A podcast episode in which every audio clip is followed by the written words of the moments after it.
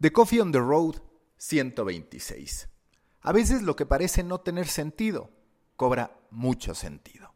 Me estoy refiriendo a la noticia que sacudió a la industria de los medios de comunicación a nivel internacional. ¿Cuál es esta? La de BuzzFeed adquiriendo el Huffington Post, sumándolo a su portafolio de marcas. Era insospechado porque estamos acostumbrados a que sea al revés, a que el legacy media sea print o sea de estos primeros gigantes de Internet como es el Huffington Post, sean los que terminan adquiriendo nuevas marcas para intentar resucitar, para limpiarse la cara, para quitarse las arrugas y así poder acceder a nuevas audiencias.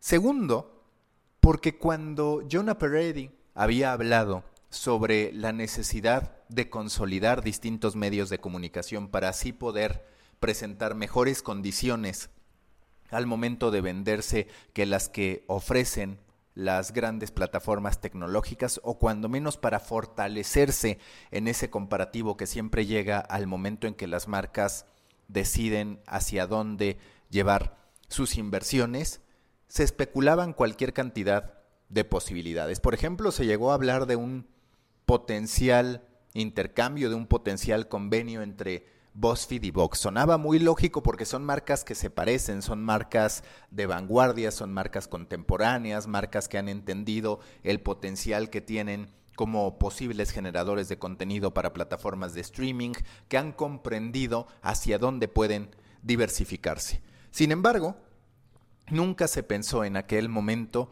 en la marca Huffington Post. ¿Por qué no se pensó en la marca Huffington Post? Bueno, primero ya no está Ariana. Segundo, Hace tiempo que ya pasó ese momento en que se veía al Huffington Post como un gran referente. Recordemos que a nivel internacional han sido sonados los fracasos del Huffington Post. Empieza a verse, insisto, como un legacy media digital, es decir, como un medio viejo que ahora requiere transformarse. En este panorama, quizás el único elemento que aún terminaba uniendo a BuzzFeed con el Huffington Post era el propio Jonah Peretti. ¿En qué sentido? En el hecho de que él había sido uno de los cofundadores del Huffington Post y posteriormente termina emprendiendo con BuzzFeed, que de hecho lo empieza a hacer incluso estando en el Huffington Post. Dado este contexto y ese vínculo, se empieza a generar una negociación que deriva relativamente rápido. Las primeras conversaciones se produjeron en enero, de acuerdo a lo que el mismo Jonah comparte con la gente de Verizon Media y así se termina llegando a este acuerdo que se hizo oficial hace apenas un par de días. ¿En qué consiste el acuerdo? Primero, BuzzFeed termina adquiriendo al Huffington Post. Segundo, BuzzFeed podrá capitalizar otras avenidas que tiene Verizon Media al momento de distribuir contenido, en lo particular con Yahoo y con AOL. En este caso, BuzzFeed, Tasty y el propio BuzzFeed News se podrán ver fortalecidos por esas grandes plataformas que si bien no viven su mejor momento, claramente le pueden ayudar a derivar tráfico y más que el tráfico, pensemos en el potencial que tiene el propio Huffington Post e incluso estas herramientas de diversificación, si es que así lo deciden, para entonces poder generar ingresos a través de el que yo llamo media commerce, o vaya, el e-commerce o marketing de afiliados, en el que un medio de comunicación, donde de hecho BuzzFeed es el gran referente en la actualidad en materia de cómo los medios de comunicación pueden capitalizar el marketing de afiliados o la venta de productos de forma directa a través de estas plataformas con muy buen tráfico.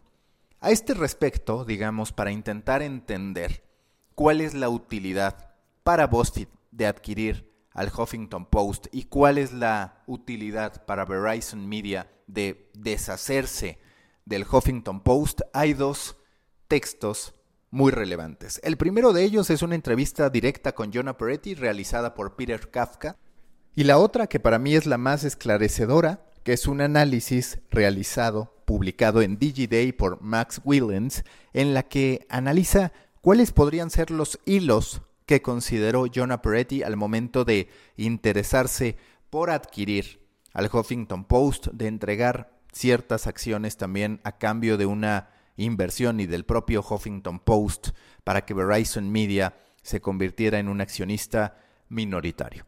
¿Cuál es uno de esos primeros puntos? A ver, quiero que pensemos, por ejemplo, en cómo los distintos networks, las distintas televisoras, tienen propiedades acorde a rangos de edad. Eso lo podemos presenciar sobre todo en materia de canales infantiles que tienen una oferta distinta conforme va creciendo su audiencia. Ha ido ocurriendo en digital que esa faceta del crecimiento, digamos, de la población no ha sido tan atendido, es decir, tenemos un medio que envejece con sus lectores y que muchas veces ya no activa para atrapar generaciones hacia abajo o en este caso hacia arriba. ¿Qué pasa con la alianza entre BuzzFeed y el Huffington Post? ¿Qué pasa con este punto en el que se encuentran y en el que, como dice Jonah Peretti, ahora se puede hablar de cuatro grandes marcas, más allá de que por ahí también está Bring Me y algunos otros emprendimientos en materia de verticales?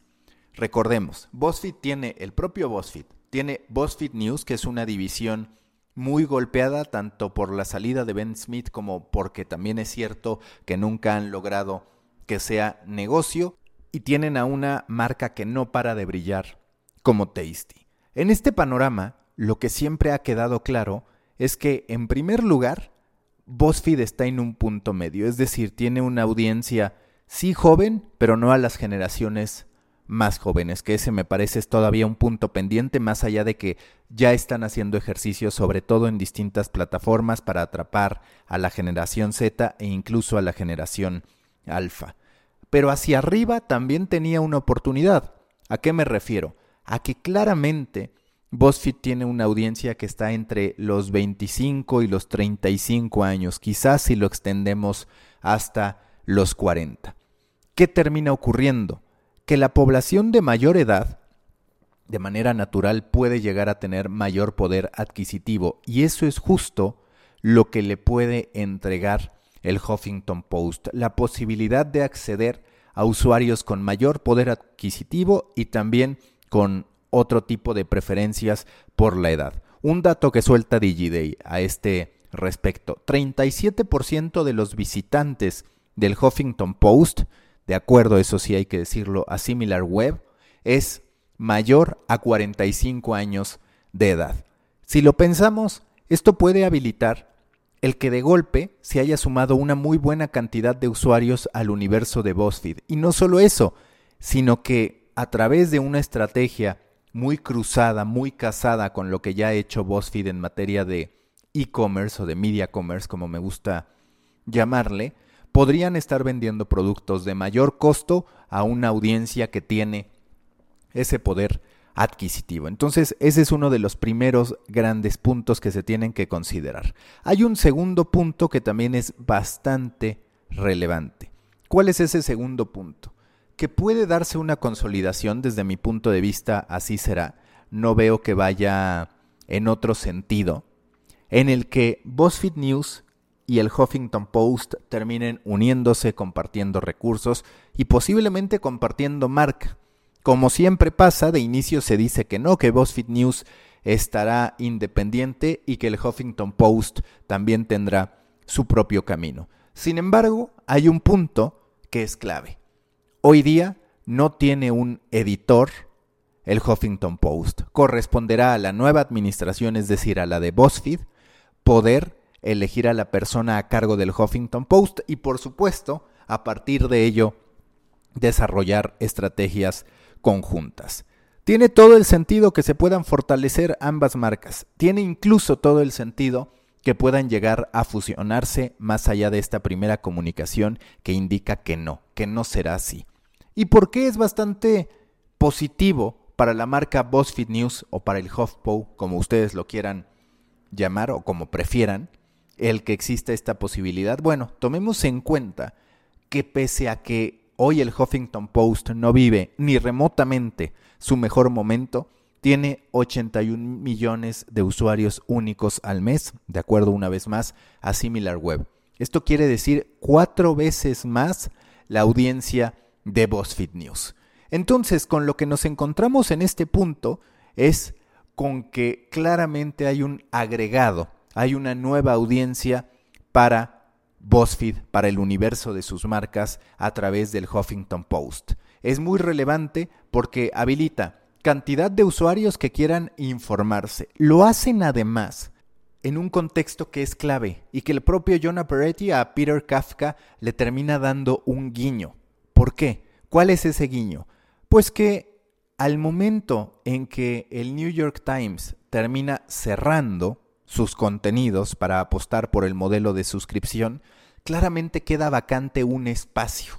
Y ese espacio es el de ser el medio de comunicación masivo por excelencia. A ver, Parece absurdo descartar al New York Times como el medio de referencia a nivel mundial. Parece absurdo considerar que no es ese medio que marca el pulso a nivel mundial. Pero Peretti tiene razón al decir que 7 millones no son, a final de cuentas, un reflejo de lo que pasa en el mundo. Que 7 millones de suscriptores no representan por fuerza a un medio que pueda llamarse a sí mismo masivo, que pueda considerarse a sí mismo como el gran medio de referencia. Quiere habilitar Peretti el que el Huffington Post y BuzzFeed News aprovechen este contexto para poder convertirse en el medio de referencia de una generación específica, la generación Z. Y también de los más jóvenes de la generación millennial, gente que no necesariamente quiere estar pagando por contenido, gente que tiene otro tipo de prioridades y gente también que quizás está buscando información, como él mismo lo dice, mucho más abierta, porque él mismo menciona algo que yo he escrito recientemente y que de hecho pudieron escuchar en una de las ediciones anteriores de The Coffee on the Road, que es que de manera natural, cuando tú estás cerrando a través de suscripciones, tienes que atender a ese perfil de lectores. Y ese perfil de lectores, porque forma parte de la condición humana, exigen cierto contenido. En cierto modo, insisto, el New York Times, como también diversos medios en Brasil, ahora el propio Universal en México, lo que han hecho es colgarse de su disputa con presidentes para poder ganar suscriptores, para poder ganar adeptos, de manera natural con una tendencia ideológica muy clara, contraria a los distintos gobiernos que he mencionado. En cierto modo, como lo he dicho, el New York Times capitalizó su frenemistad con Donald Trump. En ese contexto es que identifica entonces Jonah Peretti la oportunidad de convertirse en un medio, ahora sí, con toda la fuerza, bajo el sello de BuzzFeed News para nuevas generaciones, que informe de manera gratuita y que no tenga necesariamente estos sesgos a partir de lo que están exigiendo los suscriptores. Él cree, entonces, en un tema de combinar a la marca BuzzFeed con el Huffington Post, que sean distribuidos de manera notable, soportados por la publicidad y lo más importante, de forma gratuita. Así podemos entender las principales razones que llevaron a Jonah Peretti a interesarse por tener, por operar, por administrar, por incorporar a su portafolio de marcas al Huffington Post. Ya muchos le llaman el Boss Post. BuzzFeed y el Huffington Post, juntos, distintas generaciones que llegan, un nuevo gigante en materia de contenido informativo, una jugada que ya veremos cómo le sale, pero es cierto que está vacante ese espacio porque los grandes medios de comunicación de información general están tendiendo a ir hacia las suscripciones y eso deja un espacio para que haya un nuevo gigante de información general bajo distribución gratuita, de acceso gratuito a todos sus contenidos. Ya veremos qué es lo que termina ocurriendo del lado de Verizon Media. Claramente hubo un entendimiento de que no podía dedicarle toda la atención debida a un generador de contenido. Es algo que las telcos, las empresas de telecomunicaciones, se han ido dando cuenta. No solo Verizon Media, contemplemos por ejemplo el caso de ATT con Warner Media, con HBO, con Turner, los termina fusionando, pero tiene que hacer recortes y tiene que estar esperando que el gasto millonario en producciones originales le termine no solo ayudando a soportar sus negocios, en este caso HBO Max, que es digamos la punta de lanza de esa estrategia, sino sobre todo a en algún momento hacer bundles, hacer paquetes para así reducir el churn rate, es decir, la tasa de abandono de quienes son sus clientes en materia de telecomunicaciones, en materia de, en lo particular, telefonía móvil. Hasta aquí este episodio. Recuerden que los espero en Proyecto Morona, grupo en Facebook para pequeños creadores de grandes ideas y también en todo el ecosistema de podcast de Storybaker. Hasta la próxima.